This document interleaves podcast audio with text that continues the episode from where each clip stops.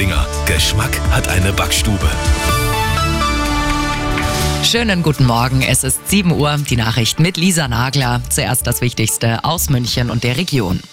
Was für ein Nervenkitzel. Der FC Bayern hat's geschafft, ist im Viertelfinale der Champions League. Nach einem 2 zu 0 gegen Paris. Vor 75.000 Fans in der restlos ausverkauften Allianz Arena.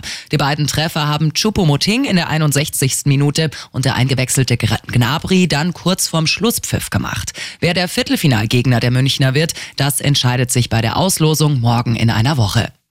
Laut und schrill wird's heute Vormittag in ganz Bayern. Es ist großer Probealarm. Systeme wie Sirenen werden um 11 Uhr für eine Minute getestet. Arabella-Reporter Fabian Schaffer. Nicht überall stehen die Sirenen noch, deswegen gilt es heute auch, alle Handywarnmöglichkeiten zu testen. Apps wie Nina, Katwan und Bivap und ein neues System Cell Broadcast.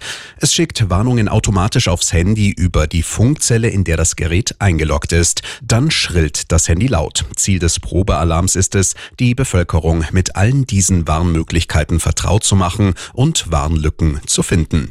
Auch heute starten wir wieder mit Streiks in den Donnerstag. So ruft die Gewerkschaft Verdi das Kreisverwaltungsreferat oder auch das Jobcenter zum Warnstreik auf.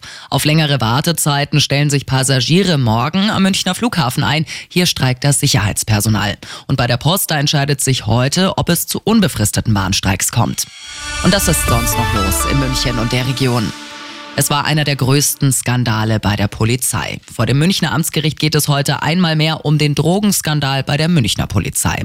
200 Delikte wurden damals gezählt, aber es ging nicht nur um Drogen. Vor Gericht steht heute ein Polizist, der auch noch einen gefesselten Festgenommenen nackt fotografiert haben soll.